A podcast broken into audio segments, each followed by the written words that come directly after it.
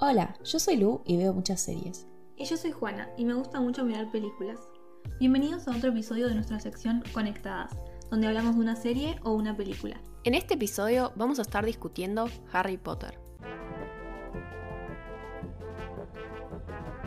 Este episodio es un poco diferente a los demás por varias razones. Primero, porque vamos a hablar por tercera vez de un tema que es Harry Potter, como sabrán por el episodio cómo se llama, y porque vamos a introducir un cambio en el podcast. Este es el último episodio en el que vamos a contar con la presencia de Juana y vamos a recibir a una nueva voz, la de Sofía. Ustedes no la conocen, pero estuvo este tiempo detrás de escena ayudándonos a producir los episodios, sé que tampoco es nueva en el podcast. Es muy intimidante, pero hola, ¿qué tal? Bueno, vamos a arrancar entonces directamente. Eh, bueno, la razón por la que surge este episodio, vamos a aclarar por qué estamos haciendo un tercer episodio de Harry Potter, que por ahí les parece un montón, pero básicamente vimos un video que eh, habla sobre Harry Potter, que obviamente como siempre va a estar en nuestras fuentes, lo van a poder encontrar, les recomiendo que lo miren. Eh, pero el video es muy largo, son como dos horas de un chabón hablando sobre Harry Potter que me parece que trae un montón de temas súper interesantes, no sé si tan explorados como, o sea, se habla mucho de Harry Potter en internet, pero siento que tocó temas que nunca nadie había tocado antes. Y eh, nada, eso nos hizo surgir muchas preguntas, tener un debate entre nosotras sobre el tema. De como una hora. Claro, eh, porque tenemos vidas muy ocupadas, entonces no podemos permitir eso. Eh, pero nada, entonces queríamos de nuevo volver al tema y tocar esos temas nosotros. Así que de nuevo, antes de que alguien nos acuse de plagio, les aviso que ese, ese video es la base de esta, de esta conversación. Les recomendamos que lo miren, pero el tema es que el video también está en inglés, con subtítulos en inglés, así que por ahí si hay alguien que no puede acceder por ese tema, nosotros también se los, se los traemos acá para que lo, para que lo debatamos. Claro. Sí. Eh, bueno, lo, de lo más interesante eh, que habla ese video, primero que nada es el tema de los esclavos, que es un tema que ya hablamos nosotras en, previamente en nuestros episodios anteriores, o sea, no es un tema que sea ajeno, o sea, comprendemos lo problemático del tema de los esclavos, es que no nos habíamos dado cuenta de eso, pero por ahí entra un poco más en profundidad. Y en parte, que es lo que a mí me, llamó, me parece más interesante del video, es que él hace una asociación sobre la posición política de JK Rowling como persona individual y eh, su forma de desarrollar el mundo mágico, básicamente, y cómo se desarrolla la historia. Básicamente, él dice que J.K. Rowling en algún determinado momento eh, declaró, digamos, que Harry Potter es una historia eh, anti-autoridad, podríamos decir, como que tiene ese componente que le sirve como a los más jóvenes a cuestionar a las autoridades, básicamente. Sí. Y lo que él plantea es que en realidad eso no es en serio, sino que Harry Potter y todo su, su grupo, digamos, son en realidad gente que busca mantener el status quo. O sea, JK Rowling nos presenta una sociedad muy deficiente en muchos sentidos, al punto de que tienen esclavizada una, raza de gente, digamos, que son los elfos domésticos. Y discriminan a los otros. Claro. Hay muchos grupos, eh, minorías, entre comillas, que son discriminadas, que tienen mala calidad de vida, que te plantean a los magos como gente muy racista que, y clasista y que, se, diferencian eso claramente en la sociedad. Y en realidad Harry Potter eh, nunca se plantea un cambio social al interior del mundo mágico, sino que simplemente está tratando de... O sea, el que quiere hacer un cambio social, para bien o para mal, es Voldemort, ¿no? O sea, definitivamente para mal, eso no hay duda. O sea, él quiere decir, bueno, son todos horribles este grupo de gente y encima queremos que los hijos de Muggles y los que sean sangre impura también sean segregados y discriminados. O sea, lo quiere llevar a otro nivel. Pero de la saga es el único que está buscando activamente un cambio. Harry Potter y, los buenos, entre comillas, de Harry Potter, lo que están tratando de hacer es evitar el cambio de Voldemort y que la sociedad se mantenga en el estado en el que siempre estuvo, básicamente. Y eso se nota grotescamente con la cuestión de los elfos domésticos, sobre todo en los libros, en donde eh, se, se, toca más el tema, por suerte las películas tuvieron la decencia de no mostrar, de no mostrar demasiado, porque se pone en evidencia que se termina convirtiendo en un chiste en el que Hermione es una intensa por estar preocupada por los elfos y todos piensan que Hermione, es insoportable, básicamente. Sí, encima hay cosas muy cuestionables, por ejemplo, la idea de que Winky, que era la elfa doméstica de los Crouch, eh, después de que deja de serlo, entra en alcoholismo. Que es una idea que estuve leyendo, es era muy famosa en Estados Unidos, como no podemos desesclavizar a este grupo de gente porque sin nuestra guía no van a saber qué hacer y van a estar alcoholizados, van a estar haciendo cualquier cosa, qué sé yo. Que entonces, ¿por qué pusiste esto en tu libro con los elfos? O sea, eh, entiendo que por ahí eh, no creo que Rowling lo haya pensado de esta forma, porque ya hablamos, por ejemplo, de Creature, que a nosotras nos da mucha pena, porque es una persona sumamente, bueno, un elfo sumamente alienado, que está tipo, quiere morir y que sea su cabeza colgada en la, la pared de los Black como todos sus antepasados, porque no puede pensar otra realidad. Entonces yo puedo entender que Winky no pueda pensar otra realidad que ser una elfa doméstica, pero habiendo esclavitud en la historia de la humanidad real, ¿por qué traes a colación este estereotipo tan extraño, no? Es que incluso aceptando que pueda existir gente que, a la que le cueste salir de un estado de esclavitud que es el único que conocen en su vida, aunque aceptes que eso es una realidad posible, eso no quita el hecho de que la esclavitud sea, mm, esté mal y punto. O sea, como que no hay mucho que discutir al respecto. En, el video, o sea, lo que este eh, chabón habla, digamos, es que J.K. Rowling tiene un problema que es eh, que inserta, cos- inserta cosas en sus libros para determinados libros en específico. O sea, por ejemplo, el tema de los giratiempos que ya hablamos Mm. antes, lo insertó en uno de sus libros porque le pareció divertido, porque quería incluir una- la trama del viaje en el tiempo y después le dejó de servir y eso se notó en los libros porque después era tipo, bueno, pero ¿por qué no usan un giratiempo para todos? Claro. Entonces hizo lo que hizo, ya sabemos. Entonces lo que este chico, este, lo que este youtuber plantea es que eso le pasó lo mismo con los, con los elfos. O sea, ella introdujo a Dobby como una forma de eh, como enaltecer a Harry Potter, como miren este chico que se preocupa por este pobre elfo doméstico que le da la libertad, qué sé yo. Pero para el siguiente libro ya no le interesaba tocar el tema de la esclavitud, ni trabajar el tema de la esclavitud, ni que sea un tema irrelevante para la historia, ni para los personajes principales.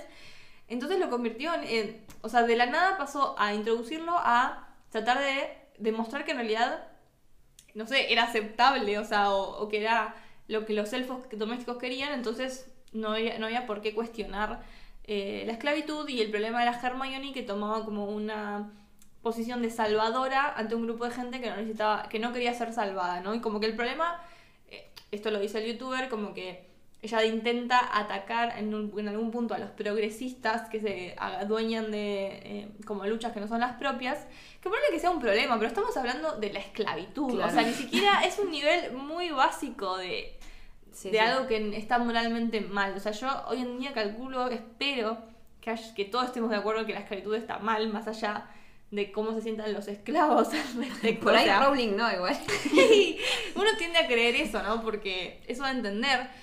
Y bueno, y ahí surgen los problemas al interior de la historia de Harry Potter, que es cuando te empezás a cuestionar, bueno, es una historia mucho más problemática de lo que uno pensaba, porque tenemos personajes principales que tenemos que considerar como los buenos, porque obviamente la moralidad en el mundo mágico es muy blanco y negro, malos y buenos. Y vos tenés personajes como Hagrid, que uno tiende a querer y, y que se son planteados para que uno los quiera, defendiendo la esclavitud. Claro. o sea, tenés Pero un aparte perso- Hagrid, que tipo siempre fue discriminado por ser un gigante, lo echaron de la escuela sin tener pruebas de que él había sido el culpable de lo que había pasado con Myrtle. Uno pensaría que tiene más empatía, tendría más empatía este personaje con los que son, no sé, relegados de la sociedad, como de hecho lo es él y lo es su hermano, que también lo, pon- Sí. lo ponen en un momento. En el quinto libro, él tiene a su hermano atado en, el en un árbol en el bosque prohibido. Y después dejó de aparecer. Sí. Sí. Después solo Lo apareció en la batalla de Hogwarts, Pero- que lo mandaron a, a luchar. Pero lo mandaron a unas cavernas. Mm. Y chau. Sí. Pero es. ¿De qué sirvió? Para pisar a Umbridge Sí. en ese momento. Bueno, es lo mismo que mm, creo que vos me mencionaste que apareció en el video, que la única razón por la que aparece que Ron se le rompió la varita es porque después sirve para que al final del libro 2 eh, Lockhart haga mal el hechizo. O sea, lo único que hizo esa historia en la trama es que Ron sea como jaja el que es pobre y no tiene una varita decente. gracioso. Y después te llega a preguntar, ¿por qué una escuela eh, con personas que tienen magia, que puede llegar a ser peligrosa, no tiene, no sé, un subsidio para ayudar a los chicos a que no tengan varitas que pueden matar a alguien o matarse a sí mismos porque están rotas, Sí. o porque Harry Potter, que es millonario y es un nenito de 12 años, no le regala una varita a su amigo pobre.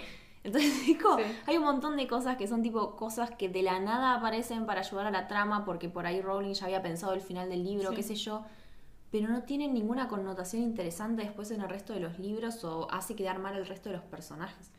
Es que yo, me- esa es la gran pregunta. ¿Por qué J.K. Rowling introduce temas tan heavies como la esclavitud, la discriminación a múltiples grupos distintos? Porque lo que vos tenés que leer del mundo mágico es que los magos son recontra discriminadores, recontra elitistas, recontra cerrados, como los magos, la raza superior, por sobre todos, incluidos los humanos barra muggles, pero especialmente sobre criaturas distintas como los elfos, eh, los Centauros, centauros, todos, todos, todos, Todos. eh, tienen una un pésimo trato en una sociedad que está dominada por el mundo más por los magos, que son los que son tienen ministerio, bla, bla, bla, bla. Entonces, ¿por qué introducís todo eso si tu historia no va dirigida hacia una resolución de todos esos problemas? O sea, ¿por qué al final del último libro tenemos a toda esta gente luchando al lado de los magos cuando esa gente no está recibiendo ningún tipo de beneficio por eso? Porque nunca se establece que al finalizar la guerra contra Voldemort, eh, la, la calidad de ciudadanos de esas personas va a mejorar en algún sentido. O sea, no son ¿por ni ciudadanos, Ni- ¿entendés? claro, o sea, son animales para los magos. Entonces, ¿por qué tenemos que creer que de la nada los centauros se unieron a la lucha? Sí. Que, o sea, los elfos domésticos unieron a la lucha solamente porque Critcher lo trataron bien una vez, pobrecito, y dijo, bueno, sí, reúno a todos los elfos domésticos Claro. y que vengan a luchar. O sea, ¿por qué? No, eso es como muy confuso realmente. ¿Por qué planteaste esta sociedad tan desigual, tan extremadamente discriminatoria, si no planeabas darle una resolución Claro. dar un mensaje de mira cómo esta gente se une, cómo los magos recapacitan, cómo, no sé, los elfos domésticos luchan por sus derechos, cómo los, los duendes eh, de Gringotts eh, también, o sea, ni hablar obviamente de los problemas que tiene la representación, ¿no? De que, del, del- del- el antisemitismo de la simple existencia Sí. de los duendes. Pero este, este youtuber planteaba muy, de- o sea, muy bien la cuestión, por ejemplo, de los duendes y cómo son claramente un terrible, mm, mala representación de los judíos. Y, pero a la vez ella lograba plantear, por ejemplo, cómo eh, ellos tenían simplemente una cultura distinta entre los duendes, ¿no? Com- comple- eh, contemplaban de forma distinta, por ejemplo, eh, ser dueño de algo. Entonces por eso estaba el conflicto con la espada de Gryffindor, ¿no? Sí. Para los elfos, eh, los duendes, perdón, ellos crearon un duende, creó la espada, entonces su sentido de la propiedad es que esa espada era perteneciente a ellos, no importaba si alguien la compraba después, si alguien la regalaba, si alguien la donaba. Para su cultura y sus formas, ellos eran los dueños. En cambio, los magos tenían el choque cultural de que para los magos, si vos la compras, si vos la te la donan, si, te la regalan, es tuya. Es como una simple eh, contrariedad de cuestiones básicas culturales de entendimiento de un concepto como la propiedad. Si planteas esa dicotomía, que puede ser resuelta a través de la comunicación, a través de un proceso de eh, tratar de entender al otro, tratar de comprender las diferencias culturales, tratar de encontrar un punto medio que podría haber sucedido entre Harry y el duende, que perdón, pero no me acuerdo el nombre, que es el que lo lleva a la a su Grapefruit. Grapefruit. ese. sí, o sea, ella plantea eso y después no le da resolución. Tipo, como que plantea estas cuestiones complejas y, y que, que podrían tener un potencial de desarrollo Sí. interesante y nunca lo concreta. Es que para mí también, si no le vas a dar una resolución o no va a aportar nada a la trama, tiene que ver con que podés imaginar un nene que le lleva una carta para ir a una escuela mágica y no puedes imaginar un mundo sin racismo.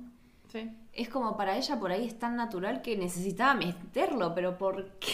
Yo creo que a ella no le importa. O sea, literalmente no le interesa eh, la justicia social, no le interesa la equidad, no le interesa la resolución de ese tipo de conflictos. Ella simplemente entiende que la sociedad es esa, ella está en un buen lugar en esta, en- al interior de esta sociedad, entonces no le interesa la modificación de la misma y por eso Harry Potter y sus amigos no están tratando de hacer una revolución, sino que están tratando de que la sociedad se mantenga tal cual como es. Es que igual no ve estas problemáticas tampoco como algo sistémico, lo ve como problemas que tienen personas individuales, porque Sí. no era Harry Potter quiere abolir la esclavitud, que habría sido un libro increíble. Era tipo Harry Potter quiere salvar a su amigo Dobby, punto. Los demás no le importaban. Y Totalmente. punto. Pero eso también te muestra que hace la Orden del Fénix, que es este grupo de magos que son los buenos y luchan contra el mal.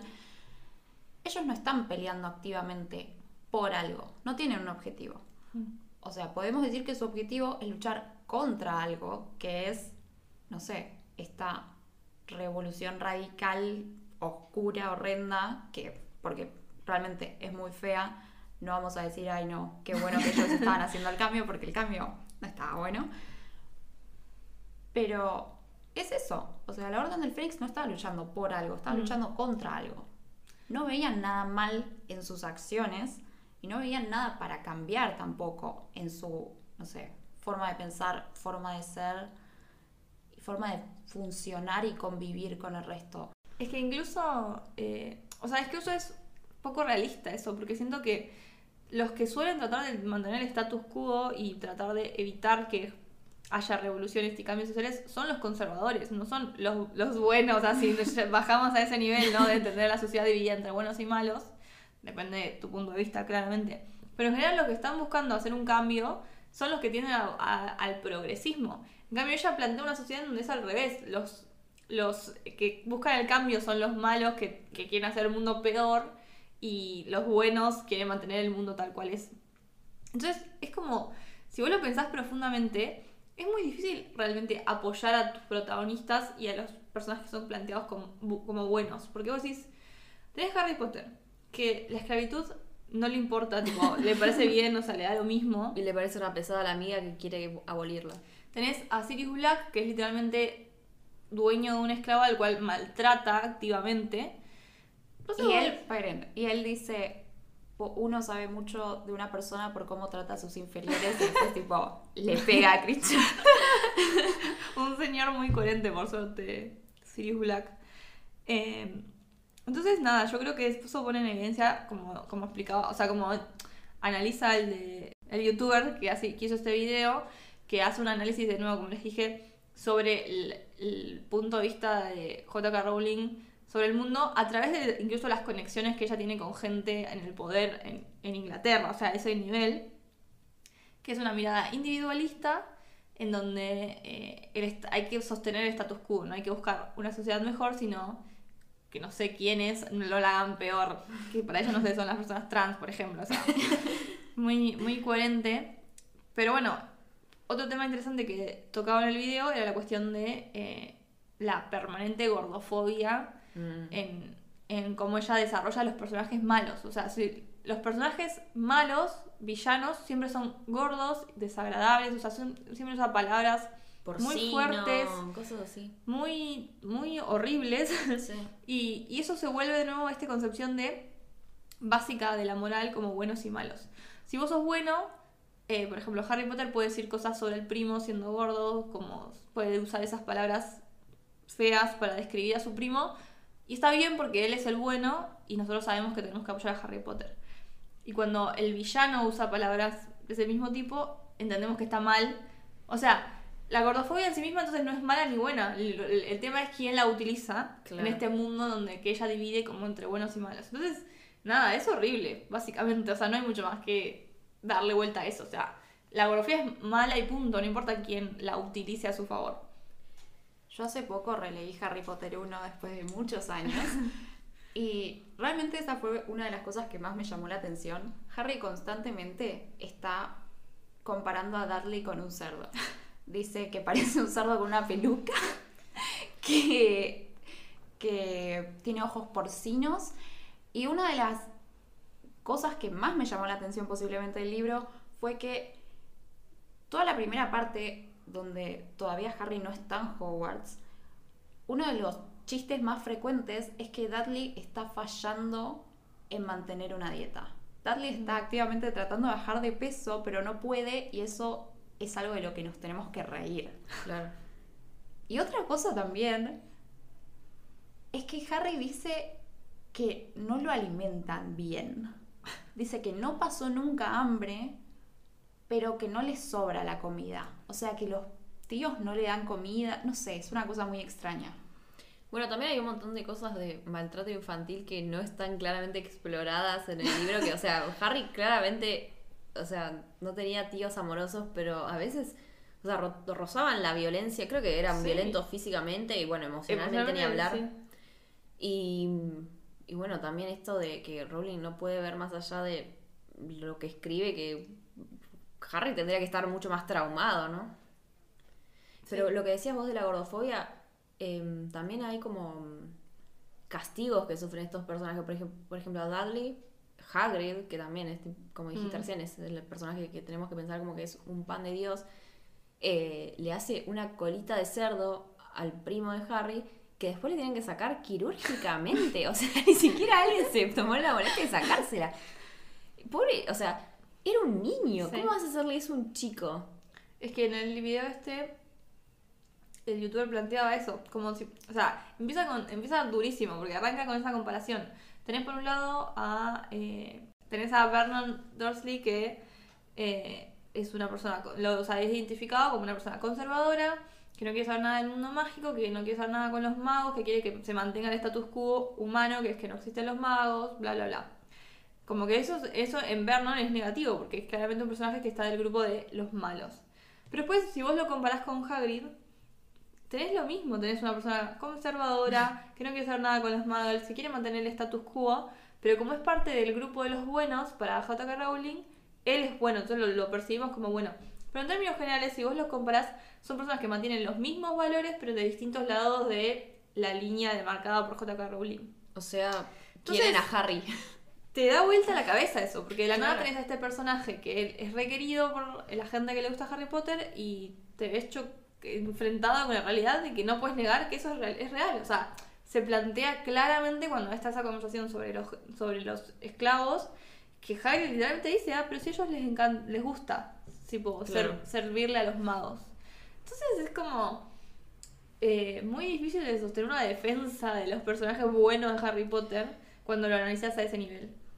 Es que crecer es empezar a cuestionar Sí. todos los personajes de Harry Potter, creo que ya hablamos un montón de Dumbledore. Sí.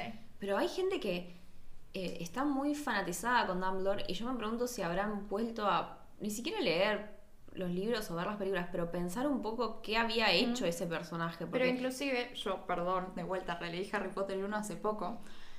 eh, Hermione lo cuestiona y la tratan de tonta. Sí. Al final del libro, son como cinco páginas antes del final del libro, Harry está en la, así buscando la piedra filosofal con Quirrell al- adelante de él, no sé qué. Y no sé si se acuerdan, pero Dumbledore se había ido de la escuela esa noche. Mm. Y por eso era la noche ideal para tratar de ir a buscar la piedra filosofal. Ujú. Harry se desmaya al final, no se acuerda de nada, entonces tiene que preguntarles a Ron y a Hermione qué pasó. Sí. Y ellos le dicen que, o sea, Hermione volvió, buscó a Ron que estaba inconsciente. inconsciente. Un niño de 11 años. Se lo lleva para tratar de darle asistencia médica. Y mientras están tratando de ir a avisarle a Dumbledore lo que está pasando con Harry, ven que llega Dumbledore. Y Hermione le trata de decir, y él ya sabe. Y va directamente a donde están. Entonces, ante eso, Hermione le dice: ¿Vos pensás que por esto te dio la capa de invisibilidad para que lo vayas a buscar? Y Hermione agrega que le parece una cosa demencial, que le parece que está mal porque es un niño, son todos niños. Y Harry dice, ay bueno, no, pero está bien, Dumbledore es un hombre muy peculiar, pero lo defiende. Todos se dan cuenta de que Dumbledore lo hizo a propósito, planeó eso, pero lo defiende. Claro. Sí. Sí, sí, o sea, el personaje de Dumbledore es uno de los más problemáticos de toda la saga porque es eso, como nos están todo el tiempo tratando de demostrar que es un personaje que tenemos que querer y al que tenemos que apoyar, pero con sus acciones, están- por otro lado, nos están todo el tiempo tratando de dar a entender que no es un personaje al que puedas querer demasiado si te pones a pensar en sus acciones y cómo se manejó durante toda la saga. Pero aparte la mayoría de las veces está tratando con niños. Entonces eso te lo hace todavía más cuestionable. Está manipulando a niños para que peleen una guerra de la que él forma parte y él es como el mago referente, pero no sé, nunca se lo ve en frente de batalla, Prox. No. No, nunca. O sea, siempre huye.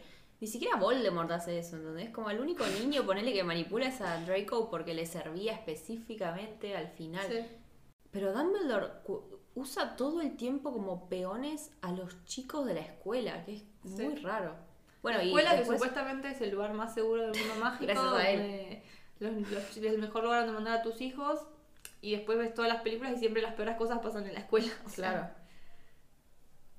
Y aparte siempre decían, Hogwarts es el lugar más seguro. Sí. Mm, Dudoso. cuestionable. Pero bueno, también el tema de, de Voldemort como, como personaje, o sea, ya hablamos como la parte graciosa que es tipo, porque tu peor, tu peor enemigo es un niño de 11 años, primero que nada, o que lo máximo que llega es tipo a los 17.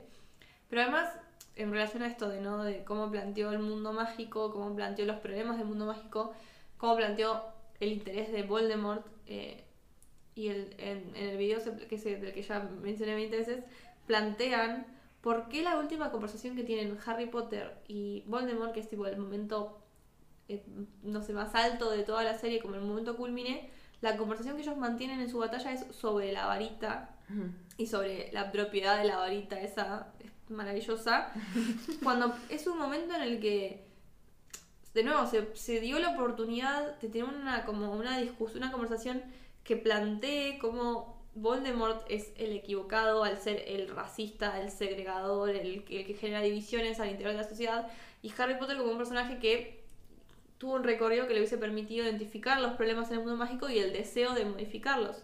Pero no, tiene esa conversación técnica, básicamente. y después Harry Potter de ahí pasa a ser un policía del mundo mágico, Sí. que es literalmente su trabajo es mantener el status quo. O sea, Sí. si hay algo que no es anti-autoritario es Harry Potter como personaje. Y si hay algo como que no es anti-autoritario ni revolucionario son los libros y la historia que plantean. Es que por eso puedes entender que cualquier minoría mágica quiera ponerse al lado de Voldemort, porque decís, bueno, por lo menos va a cambiar algo. Es que en un momento en el libro les pla- plantean eso como que los tratan de incorporar a los. No sé si a los gigantes, gigantes, a alguien. y Claro, porque le estaban dando una oportunidad de ser considerados como personas. Y sí, bueno, por lo menos va a cambiar una cosa de mi vida. O sea, entre ser oprimido por los magos o por los mortífagos, decís, bueno, qué sé yo. Y sí, o sea, para ellos era básicamente lo mismo. O sea, era mejor que esté Voldemort en el poder que el mundo mágico. Y también eh, tenés a Hermione, que es el único personaje que planteó un problema, que fue lo de los esclavos, que fue tomada como un chiste, como qué pesada Hermione. Que hay una escena que es tipo. Está este profesor, que nunca me acuerdo el nombre, que es el que eh, le enseñó a Voldemort, o sea, cuando era Tom Riddle Slughorn. ese, eh, está tipo usando esclavos, o sea, elfos domésticos para probar pociones, que Mm. claramente es algo extremadamente peligroso. Y Harry entra a esa, a esa situación y su pensamiento no es qué mal lo que está haciendo este profesor, sino, uh, qué pesada se pondría Hermione si se enterara de esto. Claro. Interesante.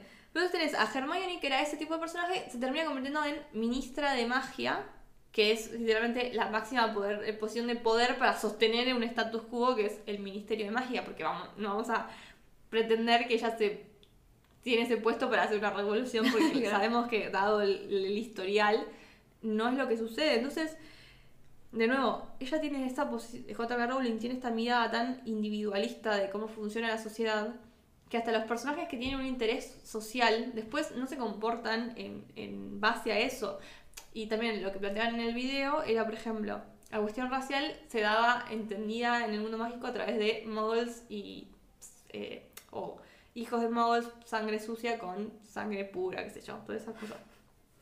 Entonces, en el libro, cuando hablaban de esa cuestión, que Hermione era la afectada por eso, eh, no se planteaba el racismo está mal, porque el racismo está mal, punto. Sino era, mirá, Hermione es re buena maga. Entonces eso, eso demuestra que en realidad los hijos de magas no son tan malos. Claro.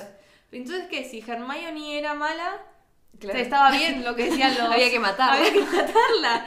O sea, de nuevo, como que se habla de esa mirada individualista, liberal que tiene J.K. Rowling. Sí. Aprovechando ahí que estamos hablando de Hermione, algo que se- pienso de vez en cuando, uh, y no sé si lo estoy imaginando, pero Hermione secuestró a una persona. ¿Cuándo? en- la secuestró a Rita Skeeter. Ah, es verdad. Se la, Que también es tipo, ¿qué onda? la metió en un frasco. y se la llevó por un montón de tiempo. Es verdad.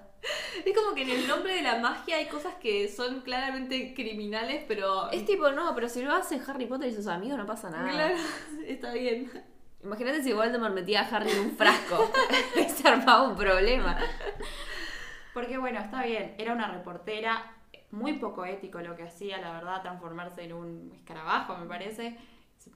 Ponía ahí a escuchar las conversaciones, no sé qué. Obvio, hay un montón de cosas para discutir ahí sobre la prensa, la ética del periodista, un montón. Pero la secuestró. Es como lo de los Oscars. Está, está bien que el chiste no estuvo bien, pero tampoco para golpearlo.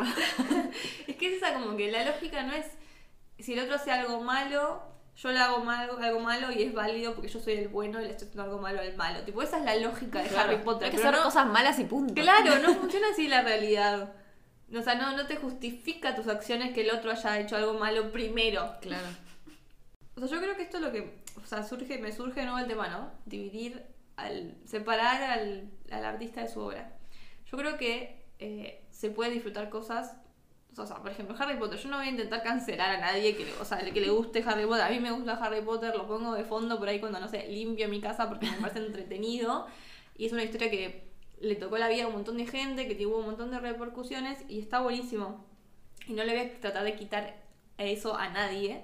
Pero a veces vos lo pensás en este contexto y es muy difícil separar Harry Potter de J.K. Rowling porque se termina viendo a través de la trama y a través de la historia las posiciones que tiene J.K. Rowling sobre prácticamente todo, o sea, cómo Sí. funciona la sociedad directamente. Entonces, de nuevo, no es eso, no, si eso significa que no puedas disfrutar Harry Potter, no. Sí dice que Hay que estás medio obligado a, verlo de forma crítica. Y de nuevo, eso no es opuesto a disfrutar algo, simplemente es Tenerlo en cuenta, que es lo Sí. que decimos siempre, básicamente. Aprovechando que, que dijiste esto de separar la obra del autor, algo que está muy presente en el fandom de Harry Potter son los fanfiction. Que la verdad que creo que es uno de los fandoms que más obras tiene. Mm. Hay algunas muy extrañas, no vamos a decir que no. Pero eh, el fanfiction, hago la aclaración por las dudas, eh, es el trabajo creado por fans sobre la obra original. Eh, puede ser una reescritura, una reinterpretación.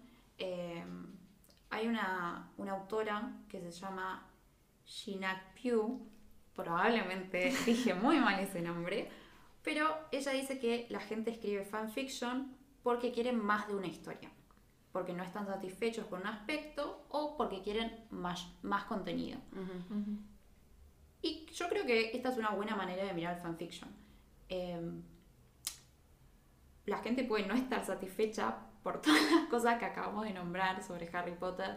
Hay un montón de irregularidades, hay un montón de cosas muy cuestionables. Y hay gente que además le tiene mucho cariño genuinamente a este mundo y quieren más de, más de esto.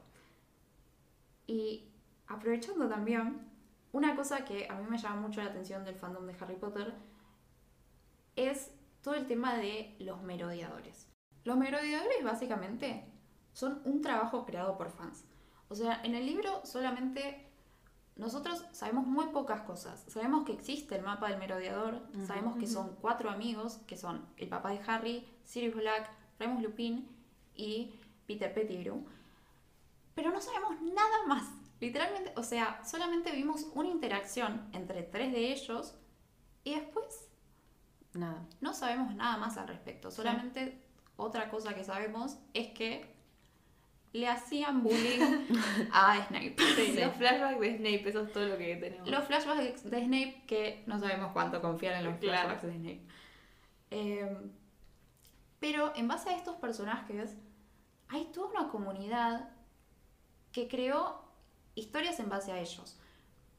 Pero a nivel de que hay caracterizaciones, pero caracterizaciones comunes entre todas estas obras. O sea, tienen como una personalidad creada por fans y que se comparte entre todos los fanfiction. Cla- Se mantiene, sí, digamos. Claro. Se mantiene. Que eso, no sé, es lo que me llama Sí, es la atención. O sea, es como hay un canon en el fandom. Fandom. Claro. Sí, un canon en el fanon. Claro. Porque realmente eh, tienen has- hasta expandieron el grupo de amigos. Más personas que son personas que solamente fueron nombradas, así, el nombre en los libros. Eh, creo que Hagrid es el, sí, Hagrid es el primero que menciona a los McKinnon y dice, qué triste lo que les pasó a los McKinnon. Después en el quinto libro, Moody dice, acá en esta foto está Marlene McKinnon, esto fue una semana antes de que la mataran. En base a esas dos veces que mencionaron a los McKinnon, Marlene McKinnon es un gran personaje dentro del fandom de los merodeadores, tiene su propia personalidad que si lees un fanfiction donde ella está caracterizada de otra forma, es muy disruptivo. Mm. Mm. O sea, hay toda. que a mí me parece algo hermoso, la verdad, el fanfiction es una cosa comunitaria sin ánimo de lucro, hecho por amor al arte realmente. Porque la gente, o sea, siento que en el fanfiction hay mucho prejuicio, mucha cosa de. Estás agarrando algo de la cultura popular y lo estás, no sé, bastardeando. Mm. Y, y la verdad que esta gente se está tomando el trabajo de escribir cosas, escribir cosas lindas. Tienen gente que lee sus trabajos antes de publicarlos. Mm. O sea, tienen correctores. Es Y como es todo un trabajo. editorial clandestino casi. Sí. clandestino y, no sé, gratis para la gente que me parece algo, la verdad, muy hermoso. Pero a mí lo que me llama la atención, una vez me apareció un TikTok de una chica que hacía un fanfiction de los merodeadores y decía que, por ejemplo, estaba mirando un calendario de tal año, mirando cuándo hay luna llena, qué sé yo. Y haciendo eso se dio cuenta de que Rowling nunca en su vida agarró un calendario para hacer eso porque el día que había luna llena y que Lupin se convirtió frente a los chicos, no podría haber sido luna llena ni en pedo. Entonces, tipo, esta gente encima le dedica más tiempo de investigación que Rowling y sus editores de la publicación original, ¿entendés? O sea, es un trabajo grande. Sí. Sí, o sea, es, es eso, como que es algo muy lindo para mí también. O sea, por mí, por un lado pone en evidencia qué escritora mediocre que es J.K. Rowling. O sea, Realmente. eh, a mí, o sea, como que yo sin- sigo sin entender muy bien cómo Harry Potter es el fenómeno que es, teniendo en cuenta lo mediocre que ella es, ella es como escritora y lo descuidada que es con su propio mundo y la cantidad Sí. de errores que cometió. Eh, no sé, supongo que tuvo suerte de tener una idea buena que a la gente le gustó y que después la gente se encargó de mejorar ¿no? a través de todo esto. Porque llega el punto de que hay. Yo la verdad que no sé, nu- nunca leí un fanfiction sobre el ni nada por eso, como cero metida en ese mundo, pero me, por, ahí, me aparece un TikTok y cada tanto me aparece algún TikTok sobre el tema y no sé, hay- entiendo que hay como un gran fanfiction que todo el mundo ama al nivel de que lo imprimen y lo convierten en libro, pero libros encima hermosos que no, ni- tipo, no te compras un libro tan lindo en, no sé, una librería. Entonces nada, como que eso te habla del nivel de compenetración y de dedicación que la gente le pone a eso, que de nuevo es algo que la propia autora que, se- que creó este universo, que lo escribió, ni siquiera se tomó el trabajo de hacer, o sea, eh, los fans aman mucho más el mundo de Harry Potter de lo que lo hace Ja- eh, J.K. Rowling. Bueno, para ir cerrando, básicamente lo que aprendimos hoy es que vale la pena más leer un fanfiction, por más malo que pueda ser, porque probablemente tenga menos errores que los libros originales. Encima, eso hacen un montón de fanfictions. Es como que se tomaron el trabajo de remendar los errores originales de Rowling. Por ahí, no sé, creo que ningún fanfiction habría eliminado los giratiempos de una forma tan vaga como la que hizo Rowling. Sí. O sea, por eso también es tan impresionante el trabajo que se tomó esa gente, como arreglar algo que le había gustado y se dio cuenta que tenía problemas. Sí, yo creo que es un. eh, es como algo lindo que el fandom de Harry Potter haya encontrado la forma de. Eh, primero separarse de una persona como J.K. Rowling y convertir es- ese mundo que ella creó en una comunidad que es muy buena para un montón de gente, de nuevo, separada de toda la toxicidad que viene con, con J.K. Rowling y sus ideas y, y la- el odio que esparce en internet, Claro. básicamente. Entonces, nada, como que es muy lindo que se haya podido crear una comunidad que, de nuevo, o sea, hacen todo este esfuerzo y lo hacen gratis y lo hacen para otra gente, para que otra gente lo pueda disfrutar. O sea, nada, como esa sensación de una comunidad que eh, sin, sin ningún interés propio eh, le da al resto, básicamente. Sí, sobre todo para mantener, como dijiste, la inclusión, porque la comunidad de Harry Potter, eh, por lo que veo en las redes, no sé, yo no estoy tampoco metida justamente en foros de fanfiction ni nada, pero te das cuenta que en general los fans de Harry Potter es como que no absorbieron este odio que tiene J.K. Rowling a cualquier minoría. Mm. Es más, es un grupo bastante diverso. Entonces, por ejemplo, cuando salieron los primeros mensajes eh, transfóbicos de Rowling, hay un grupo grande de gente que dijo, bueno, eh, Harry Potter es un libro autobiográfico de Harry Potter, como ya, ya ni siquiera necesitan a Rowling el fandom. Es que en realidad el- los que realmente le dieron la espalda a J.K. Rowling fueron los, los del fandom de Harry Potter. O sea, Sí. yo siento como que por ejemplo la gente que no está tan metida no le da demasiada relevancia ni, Claro. o sea, ni pincha ni corta lo que diga J.K. Rowling. Y los que de verdad les tomaron el trabajo de enfrentarla incluso fueron los, fan- los fans de Harry Potter. Sí. Hicieron lo que, lo que ella dijo que el libro hacía. Desafiaron a la autoridad, se reapropiaron de la obra y, y lo retrabajaron y lo reescribieron. Mejor incluso que el original. Así que bueno, con esto yo me despido. Eh, y bueno, les dejo, los dejo en buenas manos. Esto es todo por esta semana. Esperamos que les haya gustado. No se olviden de seguirnos en Twitter, arroba interesesconnect. Intereses C-O-N-E-C-T. Y suscribirse en la plataforma donde nos estén escuchando. Spotify, Apple Podcast o YouTube. Hasta la semana que viene. Esto es todo por esta semana. Esperamos que les haya gustado.